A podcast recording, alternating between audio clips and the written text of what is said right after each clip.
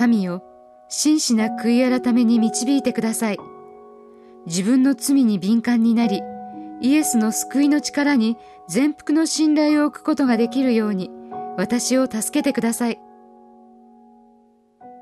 デイリーブレッドから今日の励ましのメッセージです。今日の聖書の御言葉。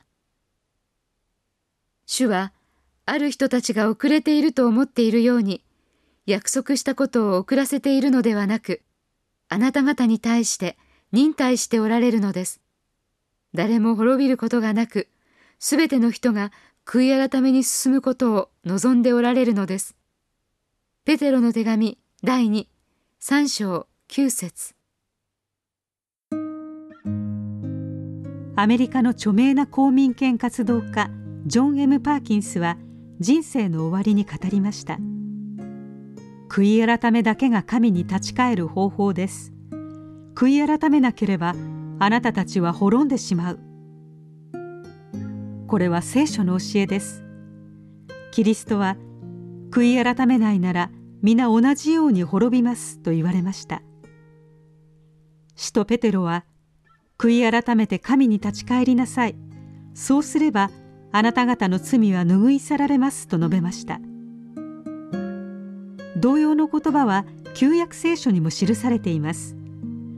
全イスラエルに向けた惜別の挨拶で預言者祭司そして裁き人であったサムエルは恐れてはならない。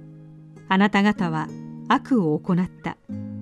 しかし主に従う道から外れず心を尽くして主に仕えなさいと語りました。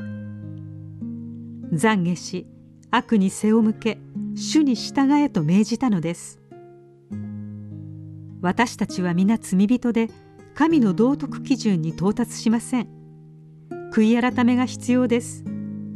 罪と決別し神に従う自制の力をくださる救い主イエスを慕い求めましょう。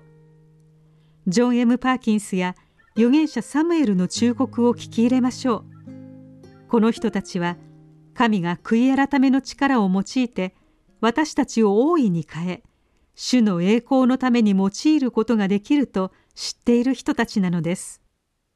今日の目想のヒント。なぜ罪に背を向けキリストの許しを請うことが不可欠なのでしょう。あなたにとって心から主に従うとはどういうことですか？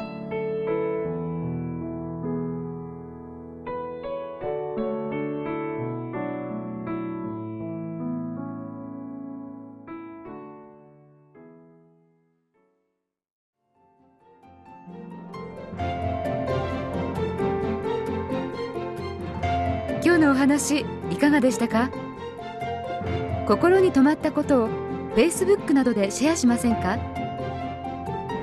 御言葉を分かち合い元気の輪を広げましょう。